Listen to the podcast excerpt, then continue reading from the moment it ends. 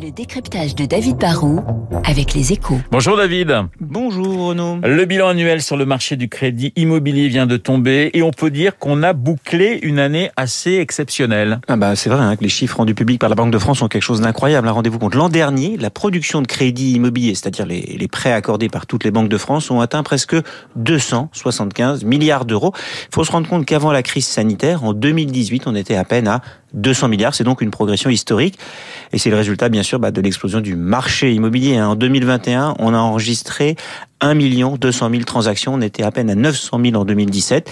Forcément, bah, quand on a des ventes records, on atteint, c'est normal, des financements historiques. Mais les Français ne sont-ils pas en train de, de, prendre un peu trop de risques sur le marché immobilier, David?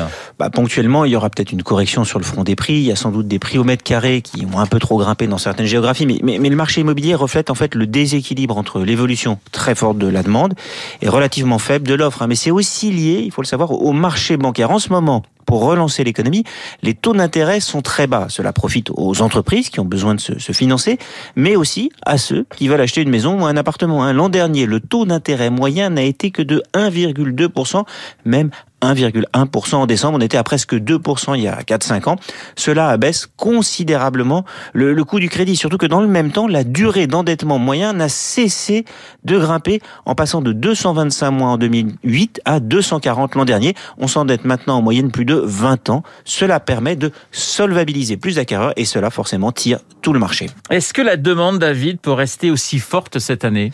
Bah, Les acteurs de l'immobilier et les banquiers l'espèrent. Il y a une vraie envie de logement. Les Français aiment la pierre et pour l'instant, les taux restent très compétitifs et la situation sur le marché de l'emploi et l'économie en général reste bonne. Hein. Le marché 2022 s'annonce donc prometteur, s'annonce euh, porteur. Ceci dit, la hausse des prix et la progression du volume de crédit inquiètent les banquiers centraux. Du coup, bah, ils cherchent à resserrer un peu la vis. Hein. L'argent pourrait finir par coûter un peu plus cher assez vite si les taux recommencent à monter. Et surtout, la Banque de France fait pression sur les banques françaises pour qu'elles encadrent mieux les crédits en surveillant ce qu'on appelle le taux d'effort, hein, le pourcentage de la rémunération qui, qui passe dans le remboursement du crédit et la durée des crédits. L'objectif, c'est de gérer une forme d'atterrissage en douceur plutôt que d'avoir un risque de crise. Le marché va rester élevé, mais on ne va peut-être pas battre de nouveaux records en 2022. Le décryptage de David Barrou sur l'antenne de Radio Classique. Je vous rappelle mon invité à 8h15, le professeur Gilbert Doré, chef du service néphrologie à la Pitié.